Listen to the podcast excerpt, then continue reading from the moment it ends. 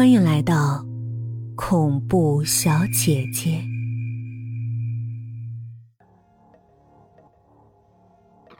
第二天早晨，一件意外的事情发生了。子涵死了，子涵的尸体就躺在餐厅里。潘芳芳和穆欣然同时看到了，两个女生尖叫着跑出了餐厅。就在这时，潘芳芳恍惚看到一个小丑一晃而过。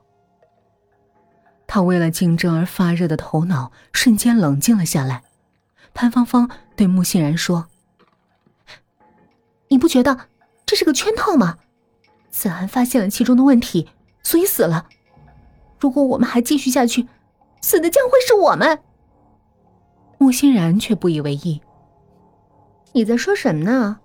破案是警察的事儿，你操什么心？我只想当明星，不想别的。可是你不害怕吗？我不知道你是怎么想的，至少我是害怕的，因为这两天我所讲的两个恐怖故事，都不是编的，而是亲身发生在我身上的事儿。穆欣然全身一抖，唇膏掉在了地上。怎么样？要不然，我们联手查查背后存在的问题。穆欣然点点头。好啊，我们联手。你先到落地窗前，看看有没有人，再把窗帘拉上，确定没人监视咱们，我再跟你商量。潘芳芳很听话的走到落地窗前，窗开着，有风凉飕飕的灌进来。就在这时，她感觉到脚底一轻，然后整个身体就被拖了起来。她还没来得及回头，就被穆欣然狠狠的推到了窗外。潘芳芳的身体与地面撞击，发出了巨大的声响。穆欣然冷笑着。拉上了窗帘，迅速离开了卧室。虽然这些天别墅里的神秘事件让他害怕，但他是不会放弃这个机会的。现在，另外两个竞争者已经死于非命了，他成了唯一的候选人。穆欣然自信的朝着餐厅走去。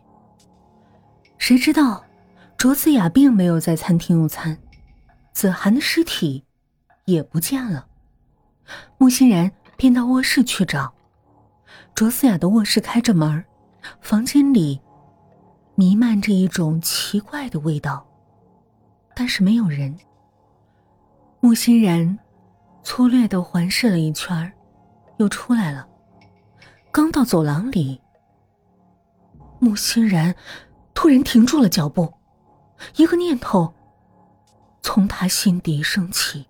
他只觉得全身的毛孔都因为恐惧而炸开了，因为他回想起刚才在卓思雅的卧室里，似乎看到了一个小丑的雕像。穆欣然的心砰砰直跳，他壮着胆子又回到了卧室。出乎意料的是，当他再次进卧室时，小丑雕像已经不在那儿了。房间里依旧是凌乱，没有人，除了小丑雕像的意外消失，什么都没变。穆欣然松了口气。唉，我就是爱胡思乱想。